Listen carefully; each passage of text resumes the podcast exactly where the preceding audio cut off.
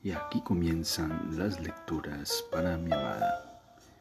Bienvenida a este espacio donde haremos una lectura de la escritora brasileña Clarice Lispector. Bienvenida.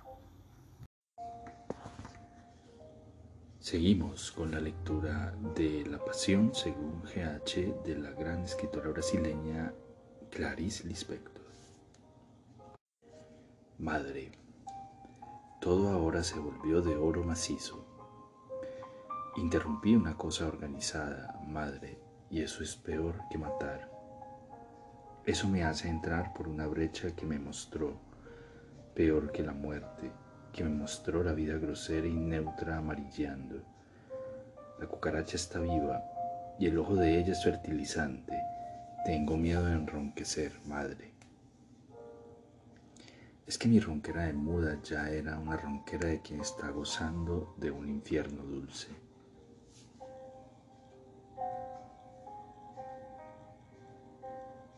La ronquera de quien está gozando de su placer. El infierno me era dulce, gozaba de aquella sangre blanca que vertía. La cucaracha es verdadera, madre. No es ya una idea de cucaracha. Madre, yo solo quise matar, pero mira lo que rompí solamente, rompí un envoltorio. Matar también está prohibido porque se rompe el envoltorio duro y solo queda la vida pastosa. De dentro del envoltorio está saliendo un corazón grueso y blanco y vivo como pus. Madre, bendita seas entre las cucarachas, y ahora y en la hora de esta tu muerte mía, cucaracha y joya como si el haber pronunciado la palabra madre hubiese liberado en mí una parte gruesa y blanca. La vibración intensa del oratorio se detuvo repentinamente y el minarete enmudeció. Y como después de una profunda crisis de vómito sentí mi cabeza aliviada, despejada y fría. Ni siquiera el miedo ya, ni siquiera el espanto ya. Ni siquiera el miedo ya, ni siquiera el espanto ya. Habría yo vomitado mis últimos restos humanos y no pedía ya socorro. El desierto diurno estaba ante mí y ahora el oratorio recomenzaba. Pero de otro modo, ahora el oratorio era el sonido sordo del calor reflejándose en paredes y techos en la redonda bóveda. El oratorio estaba hecho de los estremecimientos de la canícula y también mi miedo era diferente no el miedo de quien aún va a entrar, sino el miedo mucho mayor de quien ya entró. Mucho mayor era miedo de mi carencia de miedo, pues fue con temeridad como miré entonces a la cucaracha y vi, era un animal sin belleza para las demás especies. Al contemplarla, he aquí el antiguo miedo. Pequeño volvió solo por un instante lo juro, haré todo lo que quieran ustedes, pero no me dejen encerrada en la habitación de la cucaracha porque algo tremendo va a ocurrirme. No quiero a las demás especies, solo quiero a las personas. Pero ante mi leve retroceso, el oratorio se intensificó aún más aún, y entonces me quedé inmóvil, sin intentar ya hacer un movimiento que me ayudara. Me había abandonado ya a mí misma. Casi podía ver allí, en el comienzo del camino ya recorrido, el cuerpo que había abandonado. Pero por momentos yo aún lo llamaba, aún me llamaba, y como no oía ya mi respuesta, sabía que me había abandonado, que se hallaba fuera de mi alcance. Sí, la cucaracha era un animal sin belleza para las demás especies. La boca, si tuviese dientes, serían dientes grandes, cuadrados y amarillos. Cómo odio la luz del sol que todo lo revela, revela hasta lo posible. Con una punta de la bata me enjugué la cabeza, sin apartar la mirada de la cucaracha, y mis propios ojos también tenían las mismas pestañas, pero los tuyos nadie los toca, inmunda. Solo otra cucaracha querría a esta cucaracha. ¿Y a mí quién me querría hoy? ¿quién está ya tan mudo como yo? ¿Quién, como yo, llamaba al miedo amor? Al querer amor, al necesitar amor.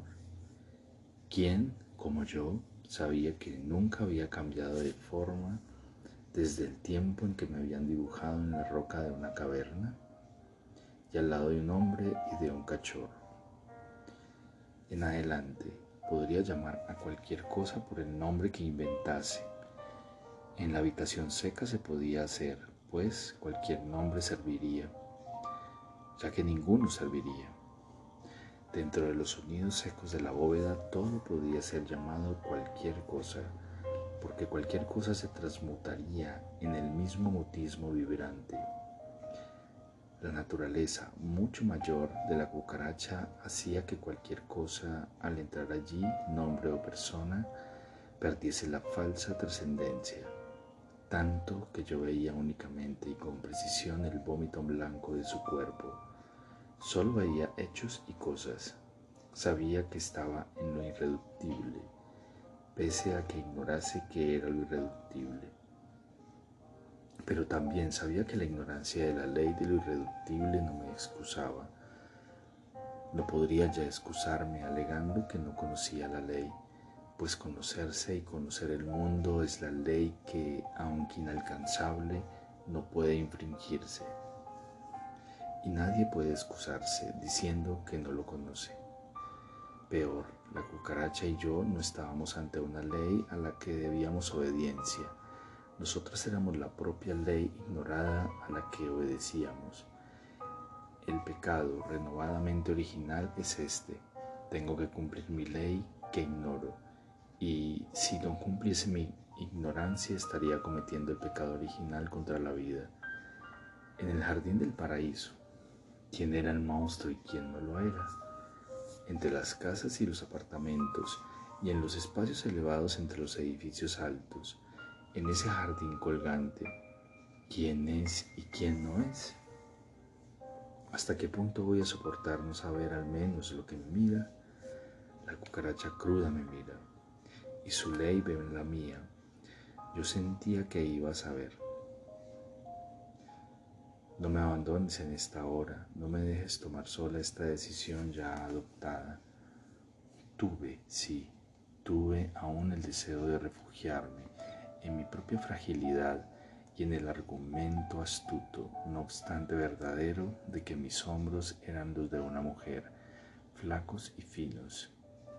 Siempre que lo había necesitado, me había excusado con el argumento de ser mujer pero yo bien sabía que no es solo la mujer quien teme ver, cualquiera teme ver lo que es Dios.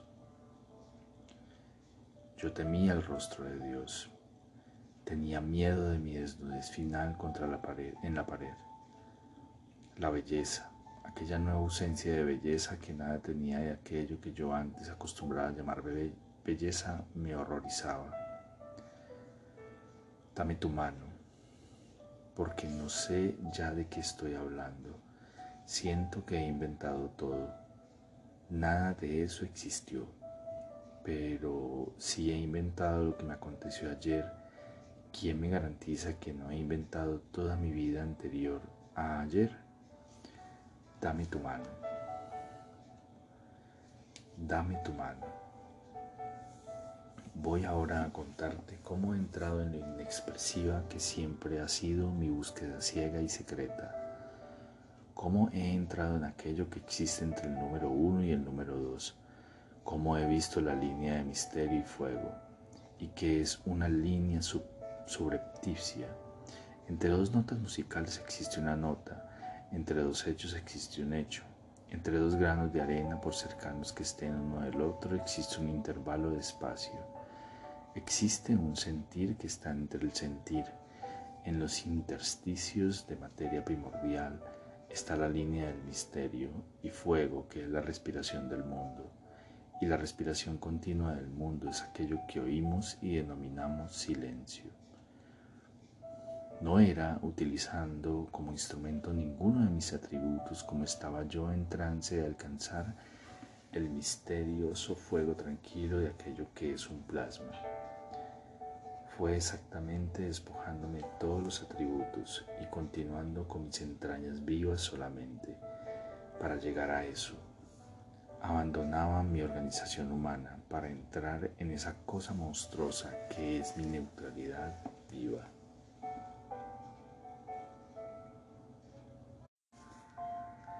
Voy ahora a contarte cómo he entrado en lo inexpresiva que siempre ha sido mi búsqueda ciega y secreta.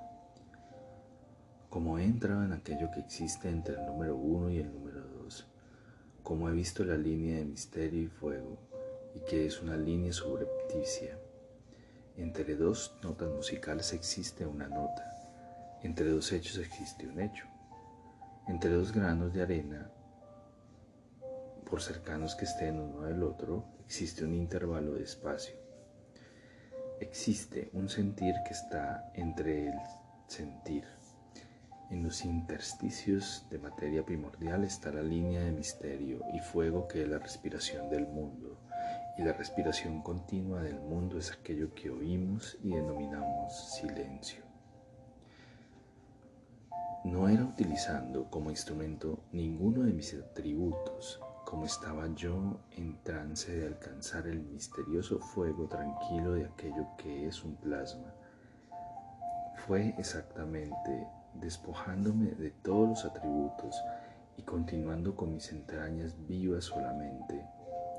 Para llegar a eso, abandonaba mi organización humana, para entrar en esa cosa monstruosa que es mi neutralidad viva.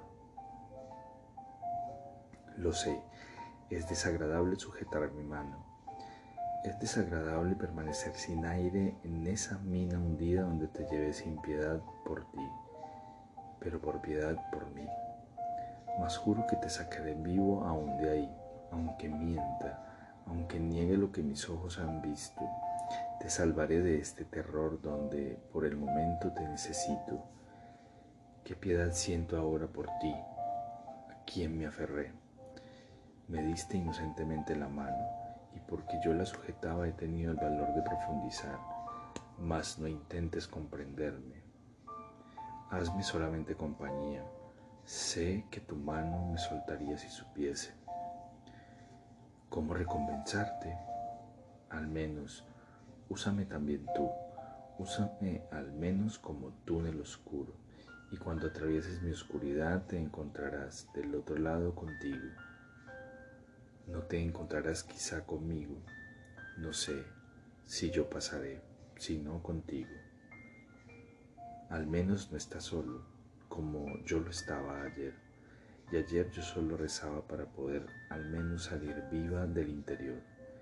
Y no solamente viva, como aquella cucaracha primariamente monstruosa, sino organizadamente viva como una persona. La identidad la identidad que es la primera inherencia. Y era eso a lo que yo cedía, y era eso donde yo había entrado.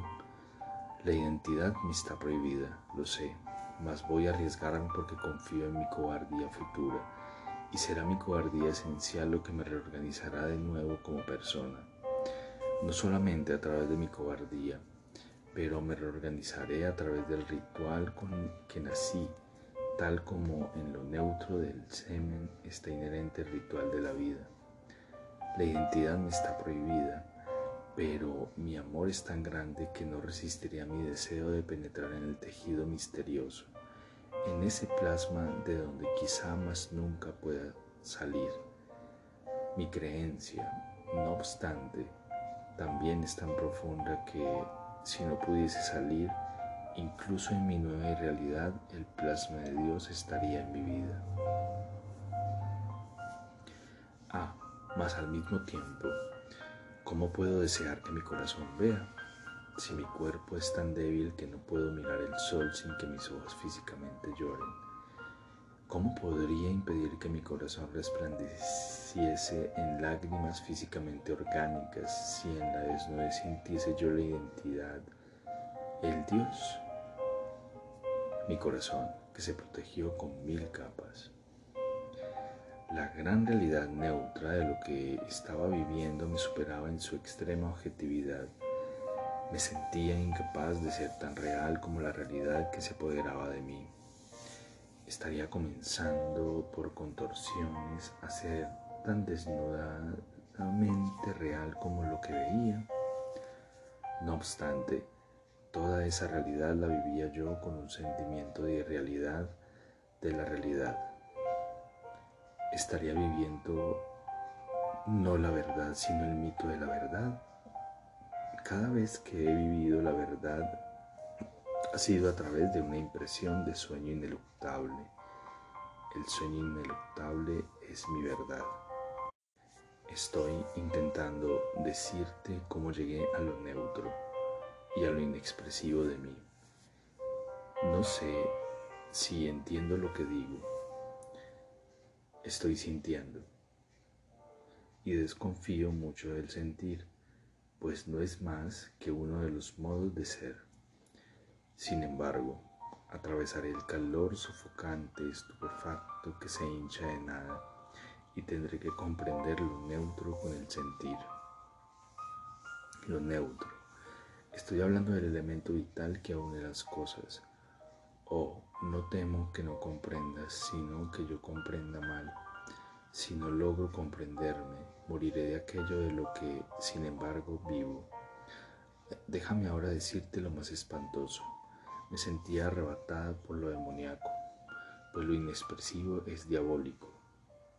Si la persona no está comprometida con la esperanza, vive lo demoníaco. Si la persona tiene el valor de abandonar los sentimientos, descubre la amplia vida de un silencio extremadamente atareado el mismo que existe en la cucaracha, el mismo que existe en los astros, el mismo que existe en sí mismo. Lo demoníaco es anterior a lo humano, y si la persona ve esa actualidad, se quema como si viese a Dios. La vida prehumana divina es de una actualidad que abraza. Te diré, es que temía una cierta alegría ciega y ya feroz que comenzaba a apoderarse de mí y a perderme. La alegría de perderse es una alegría de sabat. Perderse es un peligroso hallarse. Yo experimentaba en aquel desierto el fuego de las cosas y era un fuego neutro. Vivía de la textura de lo que las cosas están hechas y era un infierno. Aquel porque en aquel mundo donde yo vivía no existe piedad ni esperanza. Había entrado en la orgía del sabbat. Ahora sé lo que se hace en la oscuridad de las montañas en las noches de orgía. Sé, sé con horror, se gozan las cosas. Se goza la cosa de la que están hechas las cosas. Esta es la alegría bárbara de la magia negra. De ese neutro he vivido lo neutro era mi verdadero caldo de cultivo. Yo iba avanzando y sentía la alegría del infierno. Y el infierno no es la tortura del dolor, es la tortura de una alegría. Lo neutro es inexplicable y está vivo. Intenta comprenderme. Tal como el protoplasma y el semen y la proteína son de un neutro vivo, y yo estaba completamente nueva, como una recién iniciada. Era como si antes hubiese estado con el gusto viciado por sal y azúcar y con el alma viciada por alegrías y dolores, y nunca hubiese sentido el sabor primero. Y ahora sentía el sabor de la nada. Rápidamente me purificaba, y el sabor era nuevo como el de la leche materna, que solo tiene sabor para la boca del niño con el desmoronamiento de mi civilización y de mi humanidad, lo que era para mí un sufrimiento de gran nostalgia, con la pérdida de la humanidad yo pasaba orgiásticamente a sentir el sabor de la identidad de las cosas. Es muy difícil de sentir. Hasta entonces había estado tan deformada por la sentimentación que al experimentar el sabor de la identidad real, esta parecía tan insípida como el sabor que tiene en la boca una gota de lluvia. Es horriblemente insípido, amor mío. Amor mío, es como el más insípido néctar, es como el aire que en sí mismo no tiene olor. Hasta entonces mis sentidos viciados habían estado mudos para el sabor de las cosas, pero mi más arcaica y demoníaca de las sedes me había llevado subterráneamente a destruir todas las construcciones. La sed pecaminosa me guiaba y ahora sé que sentir el sabor de esa casi nada es la alegría secreta de los dioses. Es una nada que es Dios y que no tiene sabor, pero es la alegría más primordial y solo esta, por fin, por fin, es el polo opuesto del sentimiento humano cristiano. Por el polo de la más primordial alegría demoníaca, yo distinguía remotamente y por vez primera que existía realmente un polo opuesto. Estaba limpia de mi propia intoxicación de sentimientos, limpia hasta el punto de entrar en la vida divina que una vida primaria enteramente desprovista de, encanto vida tan primaria como si fuese un maná caído del cielo y que a nada sabe. El maná es como una lluvia y no tiene sabor. Sentir ese sabor de la nada era mi, mi condenación y mi alegre terror. Oh, oh, mi amor desconocido, acuérdate de que yo estaba allí atrapada en la mina hundida y que para entonces la habitación había adquirido una familiaridad inexpresable igual en la familiaridad verídica del sueño. Y como del sueño, lo que no te puedo reproducir es el color esencial de su atmósfera, como en el sueño. La lógica era carente de sentido cuando uno se despierta, pues la verdad mayor del sueño se pierde. Pero recuerda que todo esto acontecía estando yo despierta e inmovilizada por la luz del día y la verdad de un sueño está sucediendo sin la anestesia de la noche. Duerme conmigo despierto, pues sólo así conocerás mi gran sueño y sabrás lo que es el desierto vivo. De repente, sentada allí, un cansancio total, totalmente endurecido y sin ninguna lasitud se apoderó de mí. Un poco más y habría quedado petrificada. Entonces, con cuidado, como si ya tuviese mis partes paralizadas, me fui dejando caer en el colchón áspero y allí, completamente crispada, me adormecí tan inmediatamente como una cucaracha se adormece en la pared vertical. No había estabilidad humana en mi sueño, era el poder de equilibrio de una cucaracha que se adormece en la superficie de cal de una pared. Cuando desperté, la habitación tenía un sol aún más blanco y más ardientemente inmóvil, viniendo de aquel sueño, en cuya superficie sin profundidad mis cortas patas se habían aferrado. Me estremecí ahora de frío. Luego, no obstante, el frío desapareció y nuevamente en pleno interior del ardor del sol sentí que me ahogaba confinada. Debía de ser más de mediodía. Me levanté antes incluso de decidirlo y aunque inútilmente intenté abrir aún más la ventana ya abierta de par en par y procuré respirar, aunque fuese respirar una vastedad visual. Buscaba una inmensidad. Y aquí terminan las lecturas para mi amada. Espero este episodio haya sido de tu agrado. Te amo, te amo con todo mi ser y todo mi corazón.